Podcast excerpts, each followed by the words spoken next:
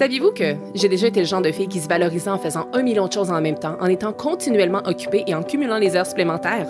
La vérité, c'est que, après m'être complètement épuisée, ben, j'ai finalement compris que la vie n'était pas une liste de tâches à cocher.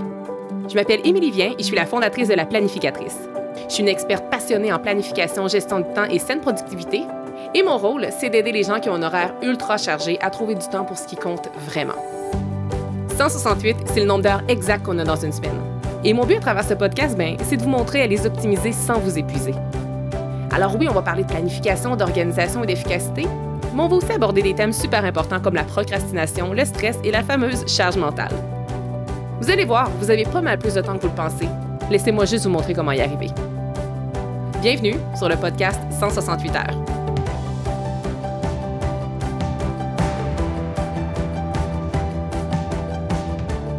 Aujourd'hui, je reçois une personne très spéciale sur le podcast pour vous parler de l'épanouissement. Donc, Joanne Dubé, c'est d'abord et avant tout une grande amie à moi que j'ai le privilège de compter dans mon cercle depuis déjà 20 ans.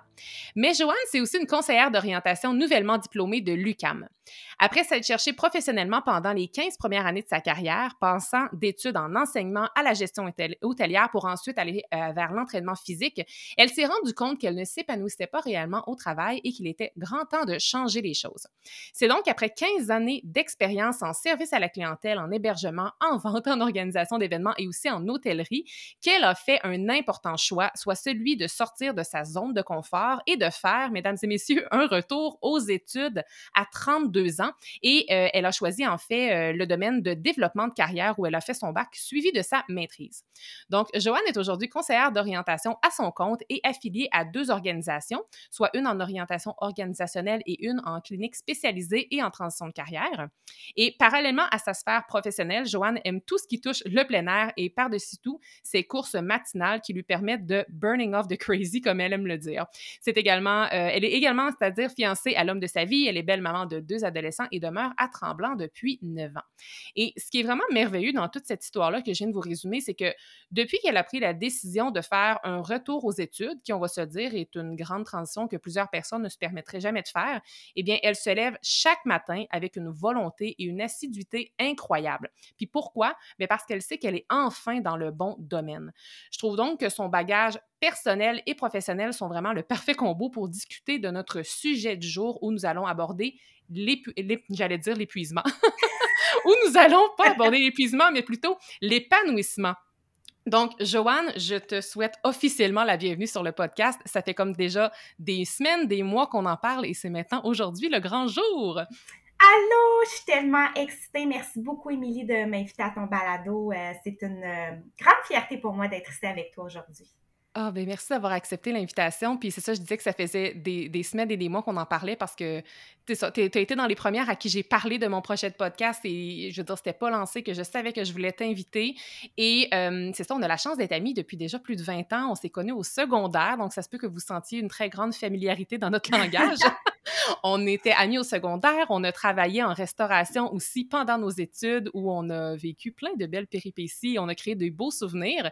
Et puis, euh, la vie a fait son chemin, nos chemins se sont parfois un peu séparés, mais on prenait, on gardait toujours un peu contact, mais euh, je dirais que dans les dernières années, notamment parce que je pense que nous partageons les deux l'épanouissement professionnel, je pense que ça, cette, euh, cette passion-là pour nos professions, ça nous a beaucoup rapprochés, je trouve.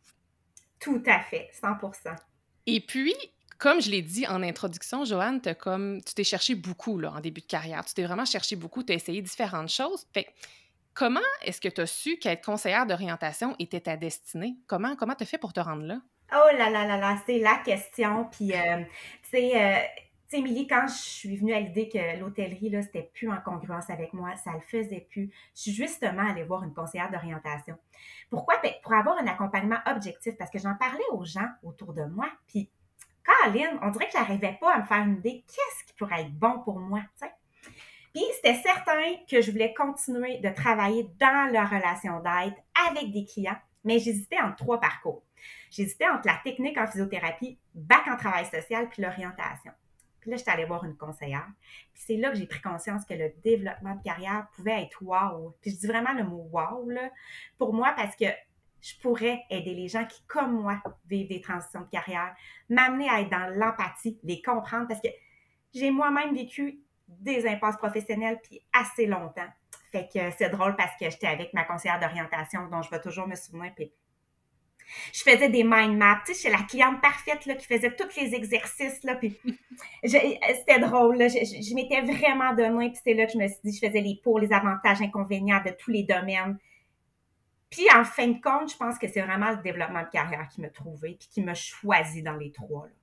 Mmh, tu dis souvent ça, justement, que c'est que c'est ton domaine qui t'a trouvé et non l'inverse. Parce que, tu sais, des fois, on cherche, on cherche, puis on veut tellement trouver, mais c'est beau de la manière que tu l'exprimes que c'est ton domaine qui t'a trouvé.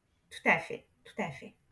Puis concrètement, là, c'est quoi le rôle d'une conseillère d'orientation? Parce que je pense que, je veux dire, moi, j'ai le privilège d'être ton amie, alors je connais maintenant beaucoup mieux ce métier-là, mais je pense que les gens ont une image erronée de ce qu'est en réalité un ou une conseillère d'orientation. Fait que tu peux-tu nous expliquer un petit peu plus concrètement c'est quoi le rôle? Avec plaisir. Puis euh, j'en fais une mission, en fait. C'est quelque chose que dans ma carrière, je veux, je veux dévoiler au grand public. Qu'est-ce qu'on fait, nous, les professionnels en développement de carrière? Puis là, je vais parler spécifiquement des conseillers d'orientation aujourd'hui, mais il y a plein d'autres types de, professionnels dans le domaine. Nous, les conseillers d'orientation, Émilie et, et, le grand public, les auditoires, on est des professionnels de la relation d'aide, de l'orientation du développement de carrière. Puis nous, on pratique dans le domaine de la santé mentale. Et oui, puis je vais vous expliquer pourquoi, puis des relations humaines. Ce que beaucoup de gens ne savent pas, c'est que les conseillers d'orientation, ont fait partie d'un projet de loi 21. Ça c'est venu modifier le code des professions dans le domaine de la santé mentale. Fait autant les conseillers d'orientation que les criminologues, les ergots, infirmières, médecins, etc., font partie de ce projet de loi-là. OK? Ça fait en sorte qu'on peut travailler avec, euh, on a des actes réservés qui font en sorte qu'on peut travailler en évaluation avec les gens vivant avec euh, des troubles de santé mentale ou des troubles neurologiques. OK? Nous, ce qu'on fait, c'est qu'on on accompagne les personnes de tous âges à toutes les étapes de leur vie. Puis, les interventions qu'on fait, ça vise le développement de l'autonomie socio-professionnelle, puis amener les gens là, à prendre des décisions éclairées au niveau professionnel, scolaire, mais aussi personnel. Tu sais, c'est important que le plan, que toutes les sphères de vie soient en adéquation avec la personne puis les besoins de la personne. Puis, tu sais, nos types de clientèle, Émilie, ça peut être autant euh, de groupes, d'organisations en individuel, etc. Euh, puis, en fait, notre rôle, c'est vraiment d'évaluer le fonctionnement psychologique de la personne. C'est quoi ses croyances? C'est quoi la personnalité de la personne? Est-ce qu'elle a un enjeu d'estime, de confiance en elle? C'est quoi ses ressources? Est-ce qu'elle se connaît? Puis là, je vais le nommer le fameux IVAT. C'est quoi ses intérêts, ses valeurs, ses aptitudes, ses traits de personnalité? C'est quoi ses exigences en emploi? Est-ce que la personne devant moi le sait? C'est quoi ses diplômes, spécialisation qui peut l'emmener ailleurs? C'est quoi ses conditions du milieu? Dans quel, dans quel monde elle a grandi? Dans quel contexte socioculturel? Ses collègues, sa famille, puis pourquoi on, évalue ça? C'est dans l'optique de l'amener la personne à s'explorer puis à se comprendre davantage, OK? En fait, je, pourrais parler pendant dix ans de ce qu'on fait, mais en fait, les conseils d'orientation, notre expertise, c'est la relation individu, travail, formation qui vise le mieux-être personnel, professionnel. Puis ce qu'on fait, c'est qu'on mobilise le potentiel des personnes. Puis moi, j'aime ça dire qu'on les aide à prendre leur place dans la société, mais tout au long de leur vie, il n'y a pas d'âge pour se réorienter, il n'y a pas d'âge pour se réadapter. Donc, c'est vraiment un processus qui peut se faire tout au long de notre vie. Voilà, je, je, dire tout plein d'autres, mais je me, me concentre sur ça. oh, hey, mais j'adore. Écoute, je, je buvais tes paroles littéralement parce que c'est tellement complet. Puis j'aime, j'aime justement l'approche de oui, je veux dire, c'est du développement de carrière que tu fais, donc on pourrait penser que tu vas uniquement traiter la sphère professionnelle, mais non, c'est beaucoup plus complexe ça. Puis comme j'ai quasiment envie de dire que c'est holistique au sens où c'est ultra complet, puis c'est beaucoup plus psychologique qu'on pourrait penser aussi. Tout à fait. C'est tout en profondeur. Puis justement, tu disais, il n'y a pas d'âge, puis ça s'adresse à tout le monde, mais c'est qui concrètement qui peut faire appel à, une personne comme, comme toi, quelqu'un et aussi quand qu'on peut le faire. Parce que, tu sais, moi aussi, dans mon cheminement après mon épuisement professionnel et pendant mon, euh, congé de maternité, j'étais en grande remise en question. Euh, je voulais pas nécessairement retourner aux études. Donc, moi aussi, j'ai été euh, accompagnée, c'est-à-dire par une conseillère d'orientation qui m'a grandement, grandement aidée dans mon cheminement. Mais, tu sais, aux gens qui nous écoutent, c'est ça. Qu'est-ce que tu auras à dire par rapport à ça? C'est qui qui peut faire appel à, un CO? Puis c'est quand qu'on peut le faire? Ben oui, c'est une très bonne question. Puis je le renomme, tout le monde peut faire appel à un conseil d'orientation lorsque ces gens-là ont des questionnements au niveau professionnel. OK? Il y a des services pour tous les types de clientèle scolaire, employabilité, organisationnelle, réadaptation et santé mentale et la pratique privée. Tu sais, c'est important de nommer que, tu me dis, c'est quand et comment? Ben nous, on travaille sur trois enjeux, puis ça, souvent, euh, c'est méconnu. Puis je suis contente que tu me poses la question, Émilie, par rapport à ça. On travaille dans un premier temps l'orientation. Ça, c'est quoi? Ben, on est avec une personne cliente qui, elle, veut identifier puis clarifier un objectif de formation ou d'emploi. Parfait. On l'accompagne en ce sens. Il y a aussi la réorientation, comme j'ai fait. Par la suite, le deuxième enjeu, c'est l'insertion. Par exemple, la, la personne cliente me dit, j'ai un objectif X mais Joanne, j'ai de la difficulté à l'atteindre parce que j'arrive pas à me mettre à valeur quand je passe une entrevue. Fait que nous, ce qu'on fait, c'est qu'on l'accompagne à valider son objectif d'emploi, puis on lui apporte des stratégies. C'est un peu des conseils stratégiques en recherche d'emploi aussi en même temps. Puis, parallèlement à l'insertion, de la réinsertion. Je m'explique. Des personnes en congé de maternité qui reviennent au travail. Oui, mon Dieu, on peut en parler de ça? 100%. On est là, nous, euh, les, personnels, euh, les personnes en développement de carrière, pour les aider à la réinsertion. Puis, tu sais, on oublie souvent cette clientèle-là, mais il y a la clientèle judiciarisée aussi. Qu'on, oui. qu'on peut accompagner. Eux, ils ont fait, je sais pas, un an de prison ou euh, peu importe, mais on est là à leur sortie. Les militaires également. Donc, on a vraiment.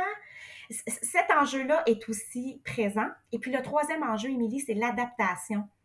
Euh, puis ça, c'est important pour moi d'en parler un petit peu plus en profondeur. Pourquoi? Parce que c'est les processus dans lesquels je travaille le plus. En fait, je, me spécialise un petit peu plus dans, cette, dans, cet enjeu-là, OK? C'est d'amener la personne à s'adapter dans son emploi actuel. Par exemple, je vais vous donner un exemple peut-être plus tard, mais là, ce qu'on fait avec cette client-là, c'est qu'on identifie et on clarifie un objectif pour la maintenir en emploi. C'est quoi les causes qui font en sorte qu'elle ne s'épanouit pas en ce moment? C'est quoi les écarts de comportement? OK? Hmm. Puis la réadaptation, c'est quand la personne décide qu'elle quitte son emploi elle vit un deuil. On l'accompagne à, à faire une transition, à se réadapter dans un autre emploi. Puis j'en viens à dire, tu sais, tantôt je vous l'ai dit, on fait partie de la loi 21, fait qu'on peut évaluer en orientation une personne atteinte d'un trouble mental. Les gens qui vivent avec un trouble de l'adaptation, comme un épuisement professionnel, on est le professionnel qui peut être très aidant pour eux. Pourquoi? Parce que c'est des gens qui sont dans une impasse professionnelle puis euh, ils ont été diagnostiqués. Puis nous, on les permet de comprendre, de leur faire prendre, de leur faire prendre conscience de ce qui les a menés à l'épuisement professionnel. C'est quoi leurs ressources? C'est quoi qui peuvent faire en sorte que ça ne réarrive pas dans un autre, dans un autre emploi? C'est quoi le risque de reproduction, les enjeux d'un risque de choix rapide après avoir récupéré? Ils ont-ils vraiment s'y récupérer? Euh, on va discuter avec la personne de ses craintes au retour au travail, des craintes de s'épuiser à nouveau. Parce que, tu sais, Émilie, quand les gens vivent un épuisement, puis tu sauras me le dire, hein, tu l'as vécu, il y a une fragilité qui peut perdurer un certain temps. Puis nous, on est là pour accompagner cette personne-là à se réadapter, mais en douceur, en bienveillance. C'est important, par exemple, de dire que même si on fait partie de la loi, euh, on ne traite pas. Hein? Fait qu'on mm-hmm. invite toujours la personne à aller voir un psychologue quand même si elle en a besoin, mais on est là pour l'accompagner en ce sens quand même. Donc voilà. ah, mais c'est tellement beau, puis genre, j'ai des frissons à t'entendre parce que ça, tout le volet, je veux dire, le volet épuisement euh, professionnel, je ne le savais pas. Puis je, recule cinq ans en arrière, justement, quand j'ai eu mon diagnostic de trouble d'adaptation, donc d'épuisement professionnel. Moi, c'était vraiment au niveau professionnel. Euh, ben, je suis comme un peu rentrée dans, pas dans la machine, mais comme mon médecin m'a suggéré d'aller voir un psychologue, je suis allée voir un psychologue de façon régulière pendant quelques mois, mais pour vrai, c'est certain que cette rencontre-là m'a apporté quelque chose, mais je me sentais pas challengée parce que moi, c'était vraiment au niveau professionnel. Puis oui, on avait eu des belles discussions, mais là, sachant ça, ce que tu me dis maintenant, je pense que j'aurais sans doute été plus gagnante, peut-être d'avoir un service comme le tien avec euh, un conseiller d'orientation pour pouvoir justement identifier c'était quoi mes patterns, qu'est-ce qui a fait que je me suis rendue là. parce que pour vrai, je ne savais pas que vous, votre domaine, que vous pouviez faire ça, en fait. C'est vraiment, vraiment chouette. Puis te parler aussi de euh, réintégrer son emploi lorsqu'on devient parent. Tu sais, quand on part un an en congé de maternité, c'est long, là, un an. On a changé. Tu sais, non seulement notre poste a peut-être changé pendant notre absence, mais nous, en tant que personne, je veux dire, tous, les parents qui, nous écoutent vont pouvoir, euh, vont pouvoir euh, être d'accord avec moi, mais c'est fou à quel point on change à partir du moment où on met un enfant au monde, où on accueille un enfant dans notre vie. Donc, on est une nouvelle personne un an plus tard qui intègre le même poste qu'on avait avant. C'est ça, ça, demande de l'aide, je pense, ça demande de l'aide. Puis souvent, nos, je veux dire, nos patrons qui sont là veulent, sont, sont, sont remplis de bonté puis veulent nous aider, mais sont peut-être pas outillés pour le faire. Tout à fait. Donc, c'est vraiment un rôle qu'on peut apporter comme accompagnement avec cette personne-là. Donc, euh, oui, je suis contente, en fait, de savoir que tu en apprends toi aussi, Émilie, par rapport, à, par rapport à ça. Oui, tout à fait. Ben oui, puis on est super loin du stéréotype de penser que le CO est là juste pour nous aider si on veut retourner aux études parce qu'on pourrait penser malheureusement que c'est juste ça que vous faites alors que c'est tellement mais tellement plus complexe ça. Puis il y a plusieurs personnes qui vont penser justement à faire appel à des services comme les tiens justement quand ils vont se dire ben là, je suis plus heureuse dans mon domaine, je veux complètement réorienter ma carrière, je veux retourner aux études mais je sais pas en quoi. Là, ils vont comme y penser. Mais comme il y a des gens des fois qui vont se dire "Hey, j'aimerais ça me partir en affaires mais je sais pas trop dans quelle expertise dans le fond avec tout le niveau psychologique puis avec les tests psychométriques que vous allez passer, vous vous êtes capable de les accompagner là." Tout à fait, exactement. J'adore ça. Moi aussi. oui, dis-moi, là, je veux dire, tu es ultra passionnée. Je ne sais pas si tu vas être capable de répondre à ma question, euh, mais c'est quoi que tu aimes le plus dans ton métier, en fait? Honnêtement, tout, de tout, de tout. OK? J'adore avoir une pratique variée où je peux autant travailler en organisation avec la psychométrie, l'évaluation de potentiel, le développement des candidats à l'interne dans une organisation, travailler avec les ressources humaines, euh, faire des formations. Tu sais, on se rappelle, Émilie, que j'avais déjà fait un bac, ben, un début de bac en enseignement, donc c'est quelque chose qui me fascine d'être devant les gens, euh, de faire de la gestion de carrière à l'interne. Puis, j'adore autant ma pratique privée individuelle où je peux accompagner une personne dans un enjeu en particulier, puis utiliser une approche spécifique pour chaque processus. J'adore ça. Puis aussi le fait qu'aucune journée est pareille. Je peux toucher à tout beaucoup de choses. Il y a des gens autour de moi qui me supervisent à volonté. Merci à vous si vous devez vous reconnaître si vous m'écoutez. Puis c'est drôle, je vais dire quelque chose. Là. Il y en a plein qui disent qu'ils n'aiment pas ça faire des notes évolutives. Ça, c'est les notes qu'il faut faire à la fin des rencontres. Puis moi, ce que j'aime des notes, c'est que ça me permet d'évaluer l'impact de mes interventions. Puis des fois, j'écris mes notes, puis je me dis, oh, j'aurais donc bien dû évaluer ça comme ça, j'aurais dû faire ça. Fait que ça me permet une belle introspection sur moi aussi. Donc, c'est je pense que j'aime vraiment tout de mon domaine.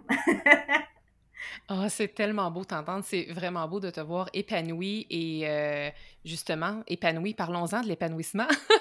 Aujourd'hui, est-ce que tu peux dire, puis je pense connaître la réponse, mais est-ce que tu peux dire que tu te sens épanouie sur le plan professionnel? Euh, ma réponse euh, à 100 000 à l'heure. Oui.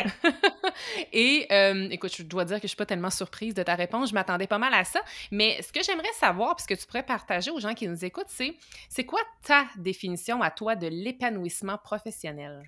Euh, écoute, j'avais plein d'idées quand j'ai pensé à, à, ça, cette question-là, tout ça. Puis aujourd'hui, je vous répondrai comme ça.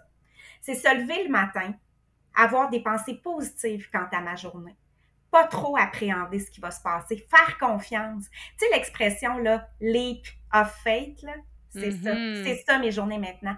Je donne cette expression-là à mes semaines, à mes journées, parce que j'ai confiance en ce qui va se passer. Je le sais que ça va bien aller. Je le sais que je suis bien guidée là-dedans parce que je, suis vraiment dans mon flot. C'est le fait d'adorer mes lundis. Sérieusement, avant, je pleurais parce que là, j'ai hâte de recommencer ma semaine.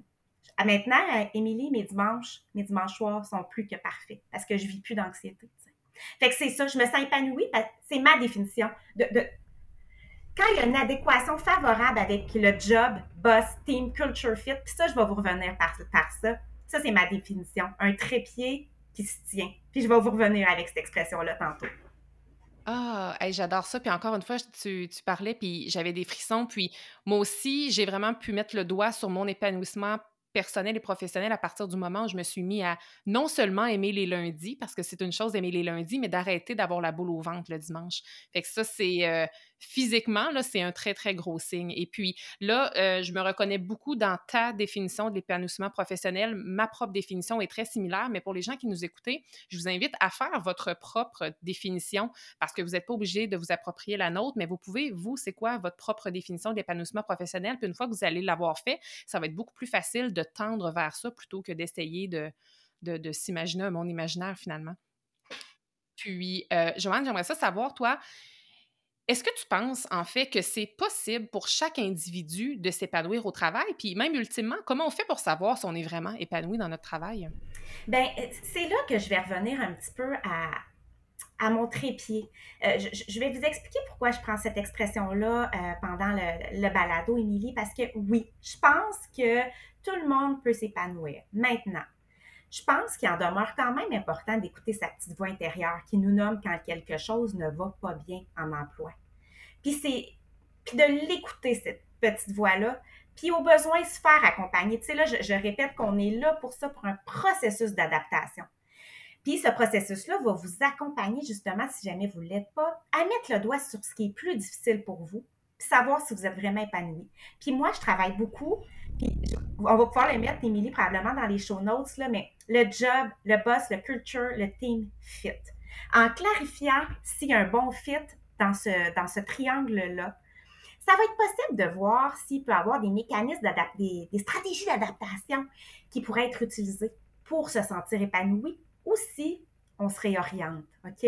Ça donne mm. généralement des bonnes réponses aux clients pour valider ça. Puis là, je parle de la petite voix, mais si on écoute davantage notre ego, l'épanouissement, des fois, peut être difficile. Puis là, je vais t'amener une, une, une, quote qui est vraiment intéressante. Tu sais, euh, tes rêves, puis là, te demandent de risquer, de délaisser le confort, d'exister dans le monde, d'être différent, de déranger, puis de croire en toi. OK? Hmm. C'est important de l'écouter, puis des fois, tu vas dire, ben là, si je change d'emploi, mon chum, mon si, OK, ça va déranger. Oui, absolument, ça peut déranger. Maintenant, qu'est-ce que ta petite voix te dit? Est-ce que tu vas t'épanouir si tu l'écoutes? Fait que c'est vraiment de se parler, puis nous, on est là en tant que CEO pour accompagner les gens à prendre conscience de ça. Ah, merveilleux. Puis, euh, donc, tu sais, crois-tu en l'épanouissement professionnel? J'y crois. En même temps, une vie professionnelle parfaite à 100% je suis pas certaine, Émilie, que ça peut exister à 100% OK? Puis là, je suis réaliste. Je veux pas être party pooper parce que je suis pas une personne foncièrement comme ça. Mais il est important d'apporter des stratégies d'adaptation pour certaines situations qui ne nous rendent pas 100% heureux. Et ne pas oublier là, que c'est nous qui est en charge de notre propre bonheur. Puis, tu sais, Émilie, je trouve que parfois, ça peut demander moins d'énergie d'être négative puis de s'acharner sur notre sort que d'être positive puis se mobiliser. Ben oui. Tu trouves? Parce que ça, ça demande des actions de notre part quand on se mobilise. Fait que même si parfois tout n'est pas rose à l'emploi, là, il est possible de regarder si d'autres choses peuvent venir combler ce manque. Puis nous, on est là, je, je replug un peu que on est là, les CO, pour vous accompagner à prendre conscience de ce qui pourrait être aidant pour vous, pour vous épanouir, mais peut-être à 90 en emploi, mais 10% en faisant du bénévolat. Vous faites du sport, vous aimez ça. Ben, il y a Filles Active Sport, là, ça me parle beaucoup, ça, parce que on peut aider les jeunes à faire du sport si c'est une, passion en vous, tu sais. Fait aller combler un manque à quelque part d'autre dans une activité ou dans du bénévolat. Fait que je pense que l'épanouissement peut, peut, se faire peut-être, oui, à 100% mais il y a toujours une, une sphère qui peut être utilisée autrement pour s'épanouir quand même. Non, mais absolument, c'était super clair. C'est le fun que tu as apporté cette nuance-là aussi, parce que des fois, on va chercher le X, on va chercher l'emploi parfait, puis il y en a qui vont le trouver, puis tant mieux, malgré le fait que même si on a l'emploi parfait, ça vient avec. Euh, ça vient avec les défis aussi. Là. Je veux dire, moi, personnellement, aujourd'hui, j'ai l'impression d'être sur mon X, j'ai l'impression d'avoir l'emploi parfait pour la femme que je suis aujourd'hui. Mais je veux dire, être à son compte, qui était mon rêve, ça vient avec ses défis. Puis même chose pour toi, tu sais, t'es super aligné, mais ça vient avec ses défis. Puis en tout cas, j'aime beaucoup l'idée que justement, les gens qui vont peut-être pas trouver leur emploi parfait à 100% qu'on peut aller combler ce, manque-là, si je peux le mettre en guillemets, ailleurs. Puis ça, c'est le fun de savoir que vous, vous pouvez les accompagner là-dedans parce qu'encore là, on pourrait pas penser qu'une personne comme euh, en développement carrière pourrait faire ça. Fait que c'est vraiment chouette. Tout à fait, tout à fait. Puis, euh, je sais pas si c'est juste moi que cette avis-là, mais je pense que c'est peut-être un peu généralisé, tu, tu, me le diras, mais qu'est-ce qui fait qui, que, à ton avis, qu'il y a autant de gens de notre époque qui ne s'épanouissent pas professionnellement? Tu sais, je veux dire, on a la chance, nous, d'être bien épanouis au travail, mais je trouve qu'il y a quand même plusieurs personnes qui se plaignent beaucoup, qui sont pas heureux au travail. Puis qu'est-ce qui fait, à ton avis, qu'il y a autant de monde qui vivent ça maintenant? C'est vrai qu'on en entend beaucoup plus parler maintenant. Peut-être qu'avant, bon, les gens euh, en, parlaient pas ou le vivaient et tout ça, mais là, c'est rendu quelque chose qui est quand même beaucoup parlé. Puis selon moi, ce que je pense, c'est que ça, c'est mon opinion, Joanne Dubé. Euh, point, euh, tu sais, je veux dire, c'est mon opinion non scientifique, là, c'est que certaines personnes, ils ont, ils ont des conditions parfois qui leur permettent pas des gros changements immédiats, comme moi, j'ai pu me permettre, par exemple. Tu sais, un nouveau mm. bébé, un déménagement, etc., ou qu'ils ont de bonnes conditions de travail puis qui misent beaucoup là-dessus. OK? Oui, ils ont les revenus, ils ont les vacances, le fonds de pension, mais souvent, ces gens-là, je l'ai vécu, peuvent se retrouver avec les blues du retour des vacances, les blues du dimanche soir. Puis, je vais donner un exemple hyper concret qui m'a tellement parlé. Il y a deux semaines, j'étais à Québec, à la marina de Chaudière, et j'écoutais une conversation, j'étais seule, j'écoutais une conversation d'une dame qui parlait à son conjoint a dit Ah, sérieusement, je, crains pour demain. Les vacances étaient trop belles, j'ai pas hâte, je, suis anxieuse, je me sens pas bien de retourner au travail demain. Hmm. Là, je me suis sentie un petit peu croche pour cette personne-là parce que j'avais beaucoup d'empathie, voire sympathie pour elle. Puis là, j'ai pensé à l'expression cette prison dorée-là. Hein? Les gens vivent, c'est tout, tout, comme une prison dorée ça leur donne ce qu'il faut pour bien vivre monétairement parlant. Puis là, j'en reviens au trépied du job boss culture fit. Ces gens-là qui s'épanouissent pas ne prennent pas le temps de décortiquer ce qui fait en sorte qu'ils ne se sentent pas épanouis. Ils n'écoutent pas nécessairement leur petite voix, puis ils se disent que tout ça, ah, je le ferai plus tard. Ah, à soir, j'ai une belle activité, je vais oublier ça. Puis là, tout passe tellement vite. Puis quand ils se comparent, ils se consolent, ils disent, bon, j'ai les conditions. Mais c'est d'aller faire cette activité-là, OK, c'est à cause de, mon, de, mes, de mes tâches? C'est à cause de mon patron? C'est-tu la culture qui me rejoint plus? Fait avec nous, on peut faire ça avec le client, de décortiquer ça ensemble, puis de voir pourquoi l'épanouissement n'est pas présent. Oui. Ça demande du courage de plonger dans ces questionnements-là aussi. Là. Ça peut faire mal aussi, les réponses qu'on va obtenir. Puis ça fait peur pour la suite parce que, tu l'as dit, ça va déranger. Peu importe qu'on change de travail ou non, qu'on demande un changement dans notre emploi actuel, ça va déranger, fait que ça demande énormément de courage, fait que c'est sécurisant en quelque sorte de savoir qu'il y a des professionnels qui peuvent nous aider là-dedans. Tout à fait, Émilie. Puis euh, justement, nous, on, est là pour les accompagner en ce sens. Puis, tu sais, souvent quand je parle de ça à mes clients, tu sais, avais-tu déjà pensé à ça, le, trépied, le job boss culture? Jamais. J'ai jamais pensé de décortiquer ça. J'étais pas capable de trouver c'était quoi. Fait que souvent, c'est quelque chose que les gens ne savent pas. Je le savais pas avant moi non plus. Fait qu'on a des outils appropriés pour les accompagner, en fait. Ah, c'est merveilleux. Puis qu'est-ce que tu aurais à dire justement à ces gens-là qui se sentent présentement pas épanouis au travail? Tu aurais-tu comme des trucs à leur partager ou des réflexions à leur faire faire, par exemple? Là, j'espère que ceux qui vont écouter vont se rappeler de, ça, mais je, me répète un peu en ce sens. Mais, mais c'est volontaire. oui, le, faire, cet exercice-là. Se demander, puis là, moi, je fais une belle analogie à ma clientèle dans ce temps-là se demander s'ils sont aptes à déposer leur trépied sur une belle plage puis de prendre des belles photos de leur vie ou s'ils vont laisser le, trépied tomber par terre hein, puis qu'ils ne peuvent plus capturer de beaux moments parce que ils ne seront pas épanouis parce qu'on se rappelle, le trépied, s'il manque une patte, donc si la job le fait plus, mais que la culture le fait, ben, il va avoir un problème dans, dans ta sphère professionnelle. Tu ne pourras plus prendre des belles photos de ta vie. Tu vas arriver à la maison, tu vas être triste. Maintenant, qu'est-ce qu'on peut faire? Hein? Pour pouvoir capturer ces beaux moments-là dans toute notre sphère de vie, puis être 100% là dans toutes ces sphères-là aussi, arriver à la maison, puis jouer avec ton fils, puis te sentir bien, tu sais. Mm. Fait ouais, j'irai là. Puis c'est tellement un bel exercice. Et juste pour être certain que ce soit très clair, peux-tu renommer, s'il te plaît, chaque patte du trépied? Ça fait référence à quoi exactement? Là, je le dis en anglais, euh, mais les tâches, les tâches, en fait, euh, de revoir toutes les tâches. Est-ce qu'il y a une belle entente avec ton patron? Comment ça se passe avec ton patron? Euh, job boss. Et la culture. Euh, la culture, puis la team, l'équipe est inclue aussi dans la culture. Est-ce que la vision me rejoint? Oui, elle est louable, mais elle ne me rejoint plus. Tu sais, on y pense pas tout le temps quand on est seul dans notre tête.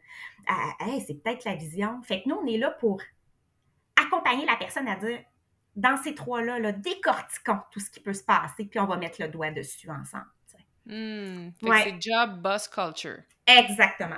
Ah, OK, ça, j'aime ça. Ça parle, c'est super clair. C'est trois mots à retenir. Puis en même temps, j'ai tellement l'image du trépied qui tombe. C'est sûr qu'il tombe. S'il y, a, une patte qui manque, c'est sûr que ça tombe. Puis là, on n'est plus capable, justement, de prendre les belles photos de notre vie, comme tu dis. Fait que j'adore. Moi, j'aime beaucoup les analogies. Je trouve que ça parle vraiment beaucoup. Oui, moi aussi, j'adore. Et là, question qu'on poursuive toujours là-dedans. Mettons, moi, je trouve que les exemples, ça nous permet de vraiment bien euh, enseigner des choses et de bien assimiler des informations aussi. Si on prend, admettons, l'exemple d'une personne qui ne se sent présentement pas épanouie au travail, par quel processus, puis mettons quelqu'un qui voudrait travailler avec euh, euh, un conseiller d'orientation, par quel processus que cette, que cette personne-là va passer avec toi ou un de tes consoeurs, confrères?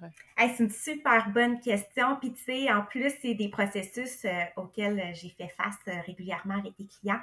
Mais dans mm-hmm. un premier temps, c'est important pour moi de nommer que chaque processus demande une évaluation. OK? Lors de la première rencontre, nous, ce qu'on fait comme conseil d'orientation, on évalue la situation initiale du client. Euh, donc, la raison pour laquelle cette personne-là se sent pas, ne se sent pas épanouie peut apporter un enjeu puis un objectif différent pour chaque personne. Donc, c'est difficile pour moi de dire par quel processus elle va passer parce que j'ai pas fait d'évaluation en ce moment. Mais je peux donner un exemple, par exemple, euh, qui est super, super intéressant. Euh, comme tu as demandé, là, euh, j'ai eu une personne, ça faisait sept ans, qui était dans la même organisation. il était actionnaire de cette organisation-là. Il est venu me voir parce que il dit ça le fait, ça fonctionne plus. Je fais des erreurs, j'ai plus de plaisir, j'ai plus de confiance en moi les mandats au bureau avaient changé. Ses patrons lui ont dit que, écoute, c'est le marché qui a changé, nous, on n'y peut rien. Euh, il dit qu'il se retrouvait plus, il avait plus l'impression d'être un actionnaire, mais bien un subordonné. C'est à ce moment-là que moi, en tant que conseillère d'orientation, dans l'évaluation, on est allé voir c'est quoi qu'il recherche, c'est quoi la situation recherchée. Puis lui, cette personne-là m'avait nommé que à moyen terme, là, ce qu'il voulait, ça serait d'avoir la possibilité d'avoir une belle carrière, de faire quelque chose qu'elle aime, dans lequel elle s'épanouit, que le stress puisse être contrôlé, que la pression soit confortable. Elle voulait être reconnue pour tout ce qui est en lien avec son savoir, savoir-être, savoir-faire, puis d'avoir une liberté. Le rapport hiérarchique le dérange. Il veut plus ça. Ses attentes, c'est qu'il voulait clarifier ses ressentis, ses perceptions face à son emploi. Il voulait sécuriser, confirmer sa trajectoire parce qu'il était perdu. Donc, on est allé évaluer son besoin, explorer le parcours. Euh, j'ai noté, on est beaucoup dans l'observation du fonctionnement psychologique, les ressources, les conditions du milieu. C'est quoi les tensions entre ses intérêts, valeurs, aptitudes et l'environnement de travail? Pourquoi la confiance est menacée? Qu'est-ce qu'il fait en ce moment? C'est quoi ces mécanismes d'autoprotection? Ce que j'ai fait comme plan d'intervention, Émilie, c'est que dans un premier temps, je lui ai fait faire de la lecture, mais je vais toujours selon ce que le client a envie. Il y en a qui aiment les balados, il y en a qui aiment la lecture. Puis moi, je demande toujours au candidat, qu'est-ce que tu as envie?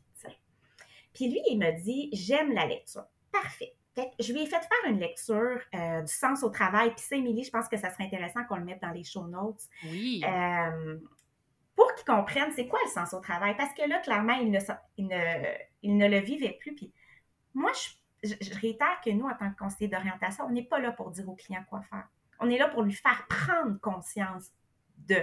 Donc, moi, je n'étais pas là pour lui dire, ben, tu vois plus de sens au travail ou tu devrais faire ci ou ça. Non, voici les lectures. Ces lectures-là lui amènent des prises de conscience. On a exploré, on a clarifié son histoire développementale. Qu'est-ce qu'il a fait avant? Est-ce qu'il y a eu des blessures avant qui font en sorte que là, ça l'amplifie ce qu'il vit? On a exploré, on a clarifié ses compétences parce qu'il voulait possiblement changer. Maintenant, il était perdu, les émotions avaient pris le dessus il savait, il pouvait plus me dire quelles étaient ses compétences acquises. Il n'avait plus confiance en lui à ce moment-là. Hmm. On a exploré ses zones de vulnérabilité. C'est quoi ses limites? C'est quoi ses besoins? C'est quoi les valeurs qui sont pas satisfaites? Puis ça, c'est toujours à l'aide d'exercices, mais aussi avec notre counseling. On est dans une approche de counseling bienveillant. Euh, ensuite, qu'est-ce qu'on a fait ensemble? On a réalisé un, un bilan des aspects satisfaisants puis non satisfaisants de ce qu'il faisait. Puis tu sais, il y en a qui disent Ah, ben c'est ça, on fait les avantages, inconvénients, puis après ça, euh, on fait plus rien. Non. Je trouve que c'est important d'aller plus loin. Après, on regarde avec la personne, qu'est-ce qu'elle a écrit. OK? Puis, on va peser les pour et les contre. Parfois, il y a juste un compte, mais il est pesant, ce compte-là. Maintenant, c'est d'aller dire à la personne, Qu'est-ce que, qu'est-ce que tu pourrais faire? C'est quoi le plus petit pas possible que tu pourrais faire pour que ce contre-là soit moins pesant? OK? Fait qu'on est beaucoup dans ça, les questions ouvertes. Avec ce client-là, on a travaillé sur le deuil. OK? Parce que là, il vivait il a pris la décision au bout de 10 rencontres de changer d'emploi. On a travaillé sur le deuil. Moi, je ne laisse pas mon client partir s'il n'y a pas, avec son accord, là, de, avec un deuil, puis en tristesse maintenant, il faut que ça se vive. Hein? Il y a tout ça qui est entré en ligne de compte avec cette personne cliente-là. Et puis, voyez-vous, moi, je prends toujours contact avec euh, mes personnes clientes six mois après et il a effectivement changé et il est maintenant épanoui. Euh, donc, c'est long ce que je vous ai dit, mais c'est un peu, c'est ça qu'on fait. C'est très spécifique, c'est très niché, c'est très, euh, c'est le fun. Puis chaque personne a son, propre parcours personnalisé, tu sais. Là, cette personne-là, elle avait eu 10 rencontres. Il y en a que ça va être plus, il y en a que ça va être moins. Puis, tu sais ça, tu sais, dans le fond, tu vas adapter ta pratique en fonction des besoins, de la personnalité de la personne, de ce qu'elle recherche. Exactement. Puis là, c'est 10 rencontres. Normalement, on dit un minimum de 4 rencontres pour bien faire. Mais après ça, c'est selon l'objectif du client. Après 4 rencontres, ça se peut que ça soit terminé. Après deux, ça se peut. Hein? Si, si finalement, il a trouvé l'enjeu, peut-être qu'il n'y aura plus besoin de nous, mais pour un processus efficace, minimum 4. Après ça, c'est selon l'objectif du client. On peut, on peut faire un estimé. Maintenant, il y a tellement de choses qui peuvent changer en une semaine que c'est difficile à dire. Hmm. Hey, merci tellement pour nous avoir partagé comme tout ton savoir, non seulement sur ton domaine professionnel, mais également sur l'épanouissement. J'espère que ça va avoir aidé les gens qui nous écoutent à peut-être se réaligner ou à tout de moins se poser des bonnes questions, à savoir qu'est-ce que je pourrais faire pour être plus aligné davantage dans mon travail, comment je pourrais me sentir plus épanouie globalement dans ma vie. Donc, merci pour tout ça. Et avant qu'on se quitte, j'ai quand même des petites questions que j'ai envie de te poser parce que, ben, parce que j'imagine que les gens se sont attachés à toi au fil de la discussion. Puis, c'est. C'est quoi la chose qui surprend souvent les gens sur ton sujet? J'aime ça poser cette question-là. Ça, c'est drôle parce que, tu sais, les gens pensent que j'ai l'air d'une personne, là. Tu sais, souvent, je me fais dire Ah, toi, t'es sage, hein? toi, tu, tu te choques jamais, hein? toi. Mais euh, pourquoi je dis ça? Puis là, ils me disent que, tu sais, je dois écouter de la musique classique parce que moi, j'aime beaucoup la musique. Puis quand je leur dis Ben, voyons donc, moi, je suis une tripeuse de musique punk rock, OK, depuis que j'ai 16 ans. J'étais toujours euh, dans les Vans Warp Tour, euh, dans les shows au Metropolis de punk rock, NoFX, euh, Pennywise. je dis Metropolis, là, ça, ça, ça, ça, trahit mon âge, là. Maintenant, c'est le MTLUS. Puis, quand je dis que l'union de mon chum de mon chum des neuf dernières années et moi, c'est fait au Rockfest à Montebello en 2014. Ça, tout le monde dit Ah! professionnellement parlant, euh, c'est tout ce que j'ai accompli comme études puis emploi avant mon retour aux études. Sérieusement, même moi, ça m'essouffle, puis je me demande comment j'ai fait pour passer au travers tout ça? C'est beaucoup de résilience, puis, c'est pour ça que je pense que je suis autant passionnée parce que je sais qu'on peut faire quelque chose quand on ne se sent pas épanoui, puis que même si ce n'est pas un retour aux études, il y a toujours quelque chose qu'on peut faire pour modifier notre non-épanouissement, en fait. Là. Puis ce qui est beau dans cette histoire-là, malgré tout, c'est que on est chanceux, nous, de, t'avoir et d'avoir accès à une conseillère d'orientation qui a déjà été non épanouie, justement parce que tu l'as déjà vécu. Donc, je pense qu'il y a beaucoup, encore plus d'empathie, voire même de sympathie, comme tu le disais un petit peu plus tôt, euh, que, qui, peut être présente en fait dans les conversations que les gens vont avoir avec toi. Fait que je trouve que ça l'amène un gros point positif, le fait que malheureusement que tu n'étais pas épanouie avant. Tout à fait. Puis tu sais, dans les processus, euh, je reste quand même euh, pas détachée, mais c'est ça, on est beaucoup dans l'empathie. Jamais je vais sentir le client comme s'il faisait pitié de quoi que ce soit, OK? Mm-hmm. Je suis là pour le comprendre. Je suis là pour saisir ce que la personne va me dire. Donc, c'est vraiment, le terme, tu l'as dit, Émilie, c'est de l'empathie. Elle est très mm. forte, très forte chez moi, justement, comme tu dis, parce que j'ai vécu ça. Ouais. Ouais. Puis, euh, maintenant qu'on sait que tu écoutes euh, du punk rock, euh, parlons, de lecture. Est-ce que tu aurais un livre par hasard qui aurait changé ta vie pour le mieux? Ça peut être en lien avec ton domaine ou non, comme tu le désires. Puis en quoi ce livre-là, il t'a été bénéfique? vraiment. Puis tu sais, j'ai écouté tous tes balados, Émilie. Je suis une fan de la planificatrice. Puis la plupart des gens que tu, reçois ou toi-même quand tu parles de livres, vous êtes beaucoup dans le développement personnel, chose que j'adore. En même temps, j'ai, euh, je vais t'apporter quelque chose d'autre parce que tu sais, quand j'ai vu cette question-là, j'y ai, pas pensé longtemps, puis c'est le livre qui m'est venu en tête tout de suite, OK? Quand j'ai pris la décision de faire un retour aux études, j'étais allée au Renaud-Bré, à Montréal. Pourquoi j'étais là? Parce que je voulais aller voir la faculté d'éducation à l'UQAM. Fait que j'ai dit, ah, je vais rendre utile à l'agréable, je vais aller m'acheter un livre. Puis, je savais pas qu'est-ce que je voulais m'acheter. Je suis tombée sur le roman en rentrant dans le Renaud-Bré sur Saint-Denis. Le livre, on flush et on recommence. Eh, mais voyons. C'est capoté. C'est euh, une jeune femme qui retourne aux études, qui vit plein de péripéties, autant drôles que touchantes, que tristes. Tu sais, la réalité d'un retour aux études, en fait. Hein. Eh, voir que tu es tombée là-dessus. Euh, je, je, le sais, puis je me suis même acheté le deuxième livre. Pas longtemps après, le deuxième livre est sorti. En tout cas, ça a été mes deux livres bonbons. Ils sont dans ma bibliothèque. Puis ce livre-là, ça m'a aidé à relativiser mon retour aux études, OK? Je me souviens, j'avais peur j'avais peur, j'avais des craintes. Je me disais, qu'est-ce que je fais là? Tu sais, là, j'ai vraiment fait un leap of faith, OK? Je me dis, ça se peut que j'aime pas ça. je m'en vais à Montréal, je délaisse un peu mon chum, les, enfants de mon chum. Puis j'avais peur aussi d'avoir l'air de la vieille qui retourne aux études. puis tu sais, d'arriver puis de pas avoir d'amis, d'avoir l'air un peu ma tante. Puis je, n'ai rien contre les maths. Tu sais, c'était pas ça. J'avais un mindset un peu. Puis c'est drôle parce que dans la jeune femme qui retournait aux études, elle avait mon âge, elle avait 30 ans aussi. Puis ah. j'avais dit à Phil, à mon chum, j'espère que je vais trouver une amie comme le personnage principal du roman a trouvé la sienne. Puis il m'avait dit, oui Jojo, tu vas la trouver. Puis quelques semaines après avoir commencé mon bac, je me suis fait la meilleure des amies au monde, Mélina. Allô Mélina!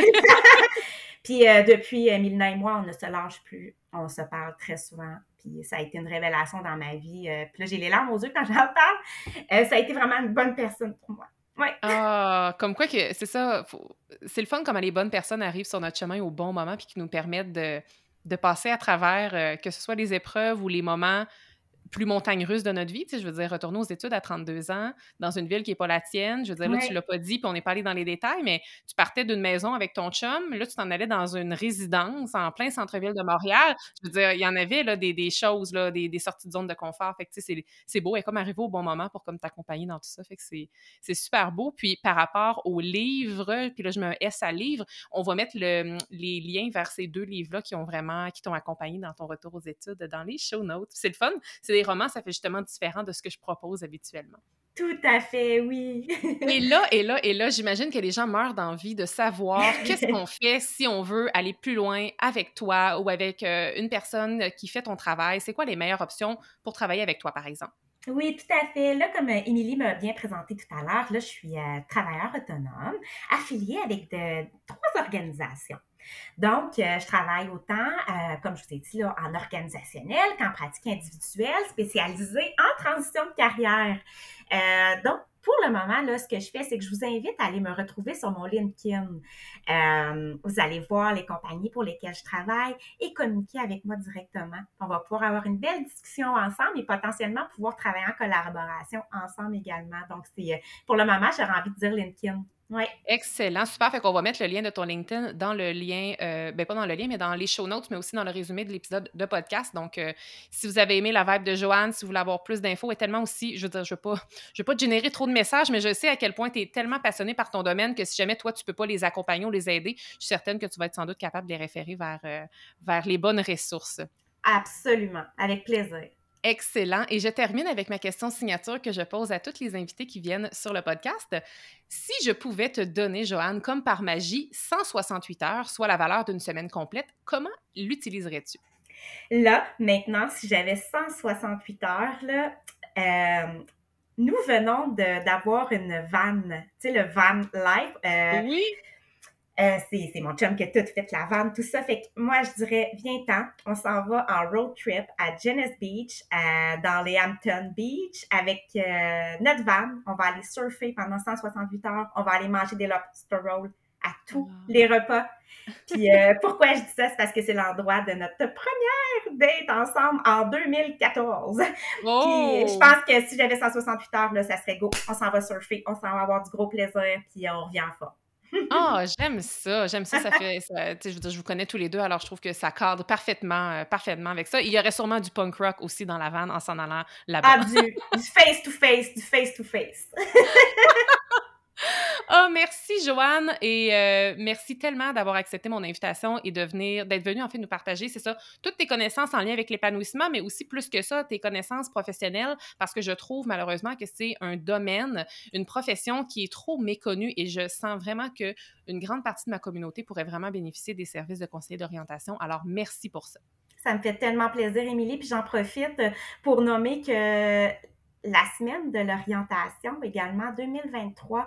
Donc, euh, si vous commencez à me suivre sur LinkedIn, vous allez, euh, vous allez voir, je vais publier des choses parlant justement de notre domaine qui est du 13 au 17 novembre. Donc, si vous voulez en savoir plus également, n'hésitez pas à me suivre sur LinkedIn, puis vous allez voir là, toutes les belles publications de notre ordre professionnel, là, l'OCOC, euh, l'Ordre des conseillers et conseillères d'orientation du Québec. Donc, vous allez avoir des plus amples informations sur notre domaine par rapport à ça.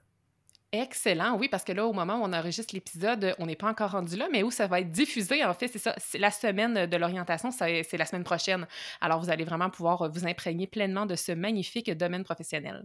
Tout à fait. Bien, un grand merci, Émilie. Merci beaucoup et euh, au plaisir de te recevoir une prochaine fois. Oui! merci d'avoir été là. Si cet épisode vous a plu, est-ce que je peux vous demander un petit service? Allez évaluer le podcast 168 heures en lui donnant un 5 étoiles et abonnez-vous pour ne rien manquer. C'est honnêtement la meilleure façon de le faire découvrir aux autres, puis en même temps, ben, ça me témoigne que vous l'aimez. J'ai déjà hâte qu'on se retrouve et d'ici là, assurez-vous de profiter pleinement des 168 heures de votre semaine. À bientôt!